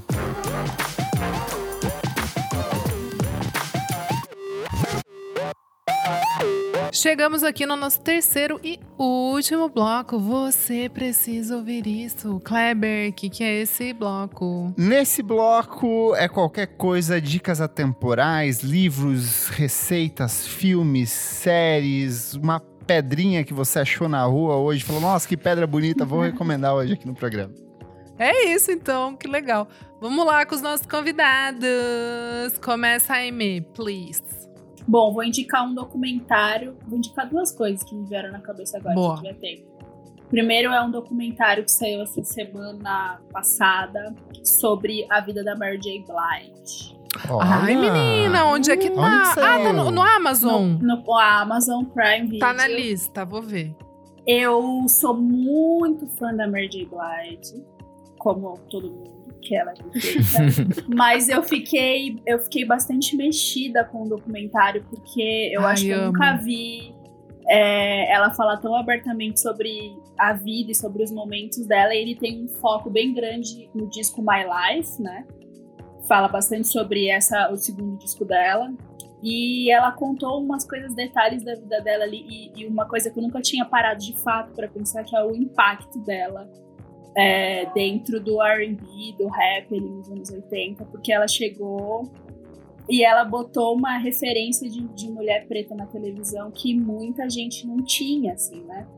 E enfim, fiquei emocionada, chorei. Você já começa o negócio chorando. Amo. Eles colocaram umas ilustrações no meio do documentário quando ela conta coisas da vida dela, dela criança. Ai, é amo. muito, é muito bem feito, muito bonito. Pra quem gosta dela, pra quem não conhece pouco, também vale a pena assistir. Tá lá no, na Amazon e prepara o chorinho que eu chorei.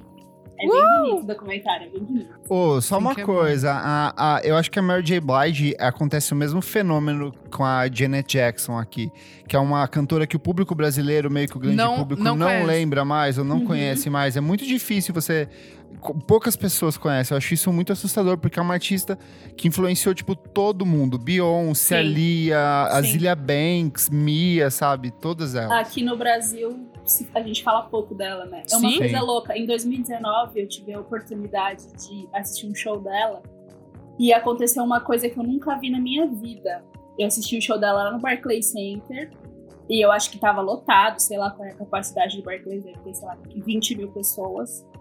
E as pessoas cantavam as músicas dela do começo ao fim.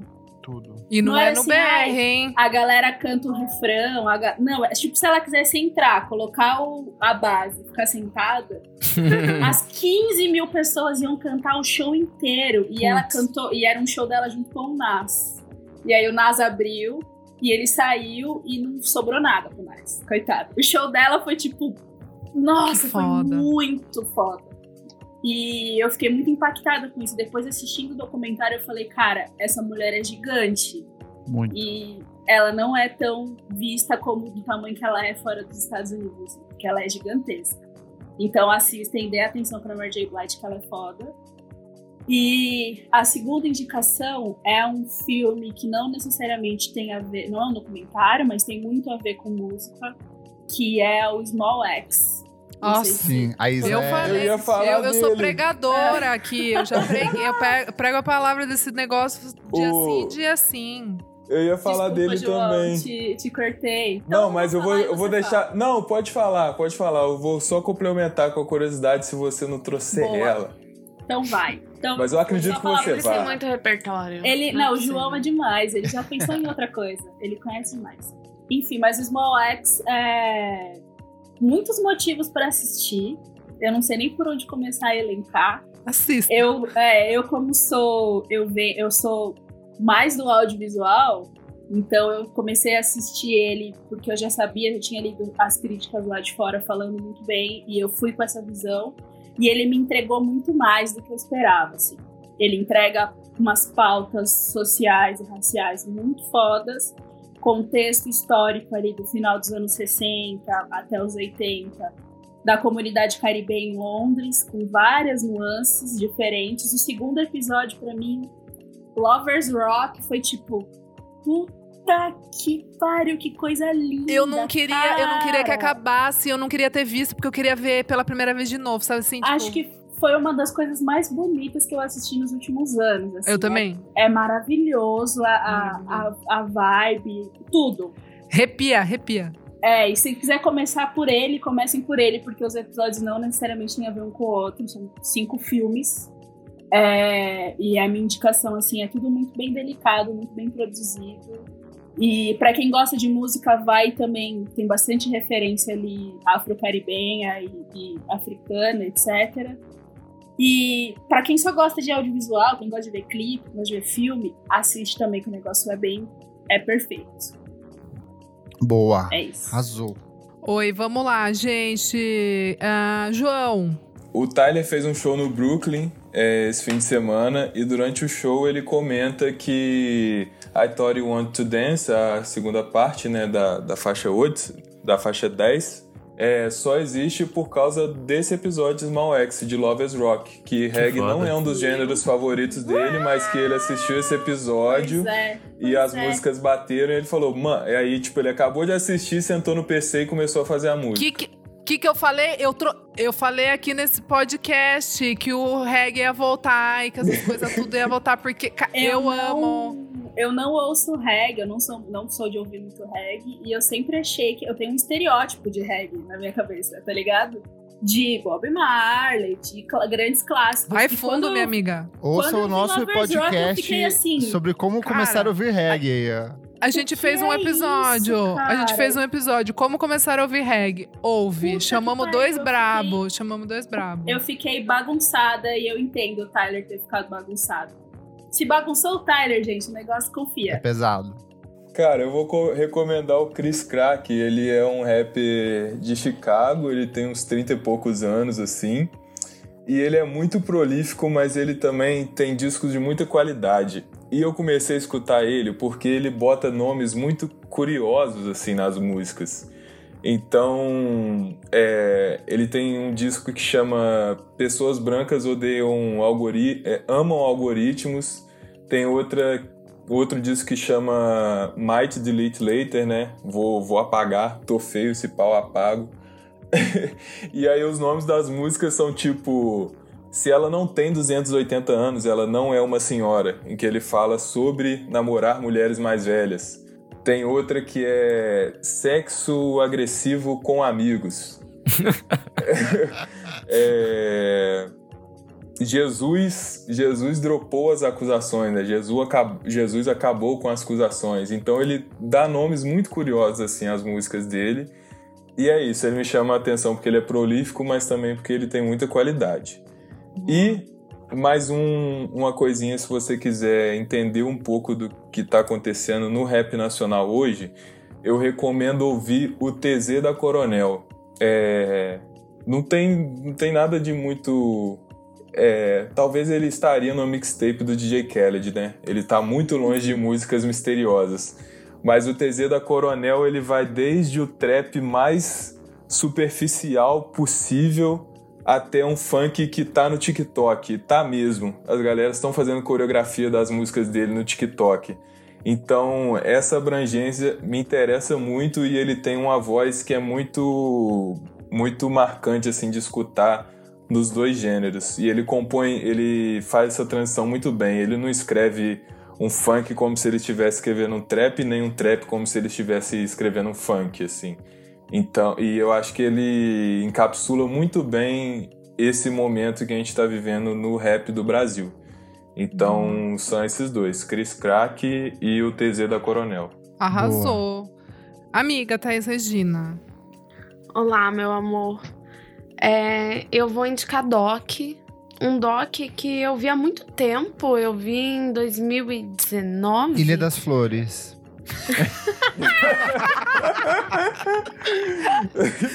Jorge Furtado, né? Menina, Que isso aí é menina? ensino fundamental 1. Que delícia. Entendeu? Chegava, a, a professora chegava com a TV, sabe, no Sim. armarinho lá? E com a O armarinho com rodinha. Oh, que Deu delícia. com cadeado, abria a portinha. É, só quem é cringe sabe. Vamos lá. Ai, momentos. Então, esse doc, ele é de 2017, eu fui ver só em 2019. Ele é um álbum visual, na verdade. Chama Parking Lot Symphony. É do Trombone Shorty. E, cara, da Blue Note Records, esse Eita. disco. M- muito bom. E eu conheci o disco por causa do doc. Tá. Eu tava fazendo uma pesquisa sobre documentários, trabalhava numa produtora audiovisual na época. Tava fazendo essa pesquisa e eu encontrei porque o meu streaming é o Tidal. E, e é uma produção do Tidal Docs. Gente, isso é Ah. real. Existem pessoas que assinam. Nós existimos. Estamos em dúvida depois que o Jay-Z vendeu? É. Estamos. Sim, mas- Mas antes, o quê? Você acha que eu não vou dar dinheiro pro meu pai? Jay-Z? Tem que ajudar, né, gente? Os, os microempreendedores. Eu tenho Beyoncé Móveis, Ai, tudo. entendeu? Tem que ajudar o casal Ai, de empreendedores. Eu Ai, também assino o Tiger. Passei mal. Menina, outra coisa, né? Os documentários dos caras, eles não brincam. Entendeu? E inclusive, esse é até aquele muito mini, bonito. aquele mini doc do Racionais que tem lá é bem bom, inclusive. É bom, é bom. É. Eles têm produções legais. Tá bom, eu Do- vou assinar por um mês pra assistir. Tá bom, vocês me convenceram. Legal. Eu ok. comecei assim, no teste, eu falei, nossa, em 30 dias eu vou ouvir tudo do Jay-Z, porque ele não tinha passado ainda pro Sim. Spotify. Falei, eu vou ouvir a discografia inteira. Aí eu. Três anos saí. tá lá. É Exato. Foi isso que Mas arrasou, amiga. E esse documentário, eles têm uma linguagem visual muito interessante, muito interessante mesmo. Tem muita liberdade, então por ser um streaming de música, Não tem é, esse resquício de televisão Sim. que é streaming de filme, tem. Então todo episódio tem que ter tantos minutos. Não. O filme existe na metragem que ele precisa, que ele demanda. Tem um do Jaden Smith insano, que tem Ai. assim, quatro minutos. E é muito bom. Tudo. Então recomendo muito. Assinar do- o Time. Esse Esse programa não é do patrocinado pelo Tiger. Trombone Short, o Parking Lot Symphony, é muito bonito. E sobre jazz, relação familiar, construção de disco, construção de carreira, Nova Orleans, tudo. Boa. Arrasou. É, Nick. Bom, tenho duas dicas rapidinhas. A primeira, eu não sei se você já deu, Isa, uma coisa do ano passado, na real, da Netflix, uma série chamada Pretend It's a City. Acho que não. É, Não sei não. Enfim, é meio que um documentário, um episódio é, de uma mulher chamada Fran Lebowitz. Ela é uma escritora Ah, e... lógico que eu dei, gente. Deu? Ô, lógico Deu? que eu dei. É que eu dei o nome em português. Ah, por isso. Maravilhoso. Como é em português? Chorei de dar risada. Esqueci, é Nova York alguma coisa, né? É... Não faço ideia em Ah, português. dos judeus?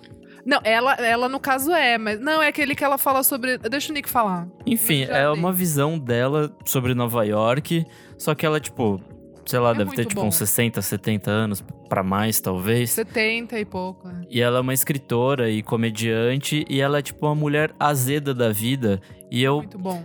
Assim, eu me encontrei. eh, Quando eu ficar mais velho, eu Sim, serei essa Nick. pessoa, assim, tipo. Você Sim, já é essa Nick. pessoa Zeda, Nick. E aí, tipo, ela xingando tudo e todos e tal. E quem. Puta, é muito bom. E quem entrevista ela e produz o, o, o rolê é ninguém menos que o Scorsese. Então, assim. É muito bom. O episódio dela falando sobre arte é uma das coisas mais lúcidas que eu já vi na minha vida. O especialzinho lá que ela Sim. fala sobre arte. Jazz. Acho que é, é nesse que ele. É, tipo, ela era amiga do Charles Mingus apenas, assim. Sim. Ela dava sim. rolê com a galera do punk, assim, tipo, do É o punk do que o Wellington 70. que sai corre... É o do que o Wellington que sai atrás correndo dela, né? Sim. Queria... É. Ô, sério, o nome, esse o nome em é- português é. Eu, eu, eu lembrei, vocês falaram, eu lembrei. Faz de conta que Nova York. faz é de uma cidade. conta. Isso. Ah, faz de Isa conta deu sim, Eu, eu, eu verdade. dei, eu É. dei, eu dei. eu Puta, dei. é maravilhoso. Eu tô reforçando Boa, aqui a dica da Isa, porque é muito bom mesmo. E minha segunda dica é uma livezinha do Yo Soy Tonho. É um cara que eu já conheço há algum tempo, assim, ele lançou um disco ano passado que chama Mundo Inteiro. E aí, esse ano, ele lançou uma live desse, desse disco e é bem, é bem bom, assim. É direção do Duda Aberto e vale muito a pena. Boa. Boa. Klebs. Vamos lá. Essa semana circulou um vídeo do David Grohl conversando com o Pharrell Williams sobre como o Nirvana se fez. O Nirvana, que era a coisa mais branca do mundo do rock, que se fez em Ai, cima de batidas de artistas negros. E aí ele cita vários. pariu. É uma entrevista para um programa do Pharrell Williams que tem na Paramount Plus. É, o programa se chama From Cradle to Stage. E nele ele fala sobre essa banda que eu não conhecia. Ele fala sobre o Camel, o Camel eu conhecia. Mas ele fala sobre The Gap Band que eu nunca tinha Eu ouvido. fui ouvir também. E aí eu fui Gente, cês- ouvir. E é bom demais. E eu vou recomendar pra vocês o The 12 Inches Collection and More Funk Essentials de 1999, onde tem a música que eles que o, que o Nirvana roubou. É, é, uma, é uma coletânea com aquelas versões de singles que são tipo singles ampliados pra tocar na pista. Então, tipo, músicas de 8, 9, 10 minutos, mas eu acho que se resolve muito bem nessa construção instrumental deles. Se você gosta de Ignores Barclay, tipo, essa misturinha tipo R&B com sintetizador, com uma pegada bem 70s, bem 80s, vai por mim que é tipo um, um primor, assim, uma coletânea muito gostosa. E aí depois ouça os outros trabalhos, eles são muito prolíficos, eles trabalharam é, desde o final dos anos 70 até o, final dos anos 90. Então tem muita coisa pra ouvir, mas essa coletânea é o que tem de melhor. Outra coisa, a gente perdeu na última semana o Januário Garcia, que é um dos fotógrafos mais importantes é, do registro, principalmente dos movimentos negros do Brasil. Ele era um cara que estava lá é, ativamente registrando tudo isso. Boa parte dos livros dele tem quatro livros publicados que mostram a transformação do movimento negro aqui no Brasil, desde ali de período de, da ditadura, de repressão, de perseguição desses movimentos estudantis que depois foram crescendo e se transformaram ao longo dos anos. É, é, recomendo muito que você acesse o site dele, é, januariogarcia.com.br, e você também vai descobrir que ele, a, além desse repertório incrível sobre é, a documentação dos movimentos negros aqui no Brasil e sobre esse retrato dos negros no Brasil, ele é um dos autores das principais capas de discos que a gente gosta. Ele tem coisas com Belchior, tem coisa com Caetano Veloso, tem coisa com Gilberto Gil. É uma lista extensíssima. É, algumas das capas você vai falar, caralho, é dele isso aqui? E é dele, no site dele tem tudo bem documentado. E é mais um desses nomes que a gente meio que é, só lembra depois que morreu, sabe? Mas ele tem um impacto gigantesco para a cultura, para disseminação da arte no Brasil, exposições ao redor do mundo inteiro. Então recomendo muito se você ainda não conhece o trabalho dele, vai mergulha nessa, nessa produção, compra os livros. O site dele é muito bem abastecido com a história, com os trabalhos. Então recomendo muito para você a obra desse cara aqui, mais uma vítima de Covid no Brasil, infelizmente Nossa. por conta de um governo que decidiu não comprar vacinas, gente. É isto. Isadora, você. Vamos lá, gente, rapidinho. This is Pop no Netflix, delicinha, série de oito episódios contando sobre, basicamente, sobre a história da música pop. Por incrível que pareça, os episódios que eu mais gosto são os quatro primeiros e não os que são mais focados em música britânica, tipo Viva Pop Britânico, a sessão do festival, o que uma música pode fazer, que são mais pro final. Não, os que eu mais gosto é na ordem o do Boys to Men, o quando o country vira pop e o do autotune do meu do do T-Pain, cara, que episódio é este? Ele o deu umas entrevistas é... meio polêmica agora, recente, é um né? Gênio, gente. Cara, é, é, é, isso, tem que assistir, assim, não, não dá pra ficar dissertando muito, Boa. mas por favor, assistam, que é muito legal, é muito gostosinho, rapidinho. E um outro, é um documentário que eu assisti ontem, também tá na Netflix, que é o Marianne and Leonard Cohen, Words of Love que é sobre basicamente a história do Leonard Cohen, mas tem, é, tipo, é nesse viés da Marianne, que é uma grande. É a musa dele, enfim. Gente, eu, eu não tô. Eu tô falando de verdade, assim. Adoraria ouvir das pessoas depois, tipo, em comentário, tudo. O que as pessoas acharam, porque eu achei extremamente problemático, assim, a, a história do, do Leonard Cohen. Eu, eu não sabia, Ai, assim. amiga, cancelamento? Eu fico... Não, não, cancela, não cancelamento. Paninho, vou passar o pano pro velho É, não, não, calma, gente. Não, então, mas eu tal, não sei também se eu tava num dia, mas eu achei extremamente, assim, é, uma relação estranha e que, que as pessoas, tipo, romantizaram demais, mas eu acho que não era para ter romantizado tanto. Eu acho simplesmente que assim, ai, que ele continuou. Eu vou só dar um barra spoiler aqui, mas que ele continuou dando, é, tipo, sustentando a família, mas ao mesmo tempo ele, tipo, tava com uma outra família. E aí, tipo, é a Marianne, que é essa musa dele, né? Que, enfim, tem várias músicas que são inspiradas nela. Os maiores sucessos dele, basicamente eles ficaram num vai, não vai, tipo, durante décadas, assim, sabe? E ela meio que sempre esperando ele. Assim, gente, eu não Cancelado, gostei. nunca da... mais vou ouvir. É, assim. Aqui. Ó, eu quero muito de coração aberto depois que as pessoas me, me falem, mas eu assistindo eu não me senti muito bem. Assim, eu fiquei meio. Ai, gente, para. Ah, não, para com isso, sabe? Tipo, não sabia dessa história. Mas muitas drogas. Que o, que o documentário romantizou, o documentário jogou a crítica e levantou então, a bola? Então, o, o, documentário é interessante porque tem até a visão de, de uma amiga lá, que é uma senhorinha que quem assistir vai pegar o que eu tô falando, que eu acho que ela é muito lúcida, assim, na. Tipo, que ela era também casada com um escritor e poeta e tal. E ela falando que, não, não dá pra você ser casada com, com essa galera aí. Eles, a, a musa deles é, tipo, a música ou, ou, a literatura, tipo, sabe assim, que, que já tem. Uhum. Você nunca vai ter essa pessoa por inteiro. Então, a, a, essa senhorinha vai falando umas coisas muito que eu. Hum, gostei, gostei. Mas enfim, fiquei meio em choque, assim, porque eu não gostei de saber que o Leonard Cohen era tão porra louca, assim. Cancelado. Eu achei que ele era muito de boa. E, enfim, gente, depois mandem, mandem suas sugestões. Se a gente boa. cancela ou não o Leonard Cohen. Meu Deus. De Tô brincando. Gente, eu tenho uma playlist que se chama Alguém Paga uma Breja pro Léo. que é só as mais tristes do Leonard Cohen. Nossa, Vou mandar pra vocês depois. Não, sim, a gente vai colocar no, lá no site. Boa, arrasou. Um dos benefícios de ser assinante do nosso podcast é que você pode mandar sua própria recomendação. E o nosso querido Gustavo Reis, que sempre participa aqui do podcast, mandou a diquinha dele. Ouve aí. Fala aí, VFSMers. Aqui quem fala é o Gustavo, madrinho. Tô sempre aí aparecendo nas gravações. E hoje eu queria deixar uma recomendação de um podcast, um outro podcast, que se chama O Produtor da Tropicália. É um podcast sobre o Manuel Barenbaim, que foi o cara que produziu quase todos os discos desse período. Ele trabalhou com o Caetano, com o Gil, com a Gal, com os Mutantes. E foi aí o responsável pela sonoridade desse período, que, na minha opinião, é um dos melhores, dos mais criativos da música brasileira.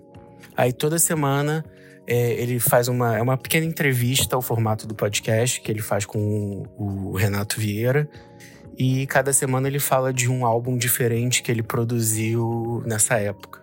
Enfim, eu recomendo muito e acho que quem curte música brasileira, em especial tropicalismo, vai gostar dessa dica aí. Abraço, galera. Valeu pelo espaço. Comentários referentes à última edição do programa, edição número 150, em que comemoramos três anos de podcast e listamos os 150 discos essenciais da música brasileira.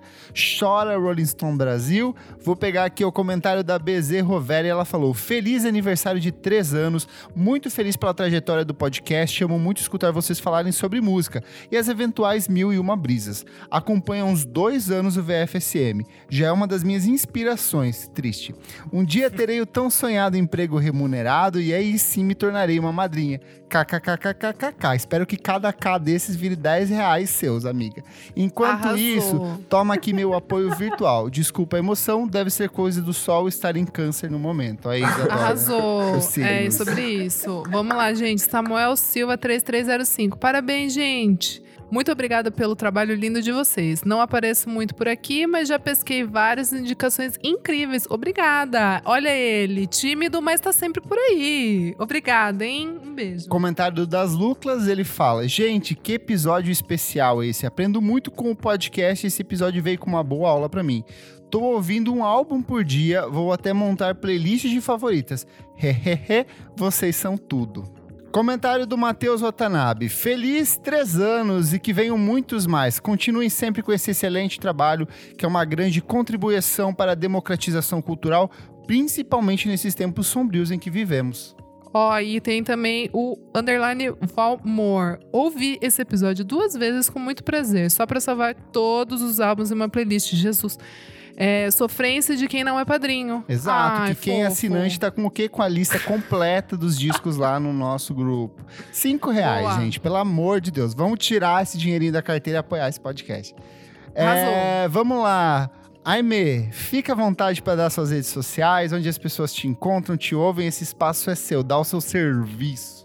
Vou usar meu serviço para recomendar o meu podcast pessoal da minha firma, que é o podcast Sem Nome Porém Preto. Siga lá, gente, o arroba é Porém Preto, tá com esse nome nas plataformas. A gente ainda não tá em todas, mas a gente tá trabalhando para estar. É, a gente fala sobre audiovisual com foco em produções pretas, tanto nacionais quanto internacionais. E com uma galera foda, assim, da agora eu vou ter que falar todo mundo. Assim, da Licínio, Raul, Júlio, Diogo, Juju Dendem, que juntou essa galera toda, o Voz Ativa que produz e grava a gente, faz a coisa acontecer, enfim. Ah, vale a pena ouvir para descobrir coisas de audiovisual, para relembrar coisas antigas e para ter indicações e para ouvir a gente falar um pouquinho de bobagem que a gente fala, mas a gente também fala coisas técnicas, enfim. É, eu sou a Ime Silva nas redes, não é tão interessante minhas redes, se quiserem me seguir, fiquem à vontade. Recomendo mais ouvir o Porém Preto, que a gente fala bastante coisa legal lá. E vai ser uma honra receber os ouvintes daqui para ouvir a gente lá. Tô Boa. muito feliz com o convite. Eu vou aproveitar para encerrar. Me podem chamar mais, que eu adorei. E é isso, valeu. Boa, Boa. boa. Thaís, você. Oi, gente. É, o meu Instagram é arroba a própria Thaís Regina. O meu Twitter é arroba Thaís Regina Varzaz. Procura até achar a foto de alguém com uma PFF2. Sou eu. E para mim é muito interessante que vocês me sigam, porque eu sou freelancer. E aí, se vocês tiverem um jornal, uma revista, se vocês quiserem alguém que escreva, chama repórter. Ajuda Boa. com isso, Regina. Bora, bora aprontar. João, Pessoal, primeiro gostaria de agradecer pela oportunidade, pela paciência com as palestrinhas. É, assim como a Aimee, também tô aí, quiser me chamar mais vezes. Quiser me chamar no seu podcast também, viu, Aimee? Estamos aí, fica à vontade, não precisa ficar tímida. É, É uma Os honra receber você, João. Nossa, seria um prazer. Vamos combinar. Meia-noite te conto. é, para quem tá nos ouvindo, pode me acompanhar através do meu site, assim, principalmente, jvmedeiros.com, onde eu posto o corpo mesmo do meu trabalho fotográfico. Falo sobre música e mais um monte de coisa no Twitter, arroba João.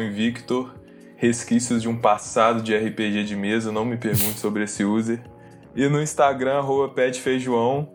É... melhor nome.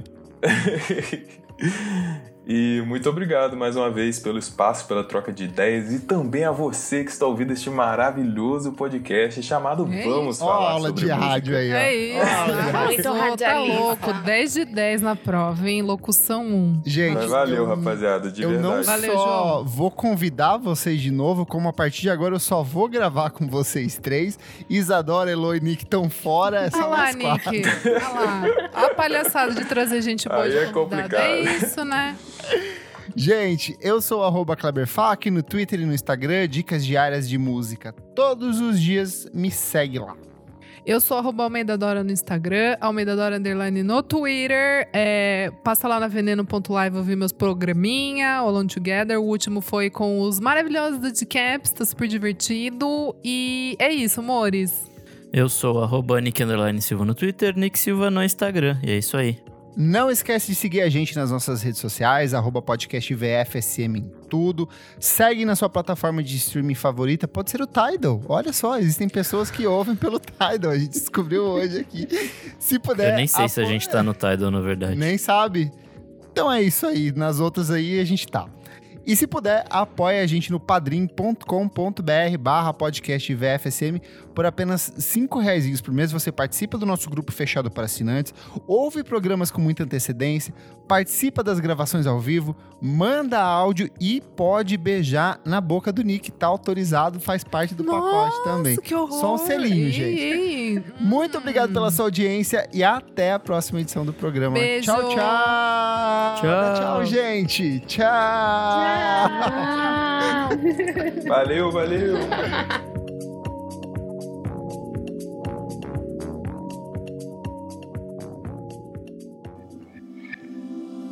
Esse podcast foi editado por Nick Silva.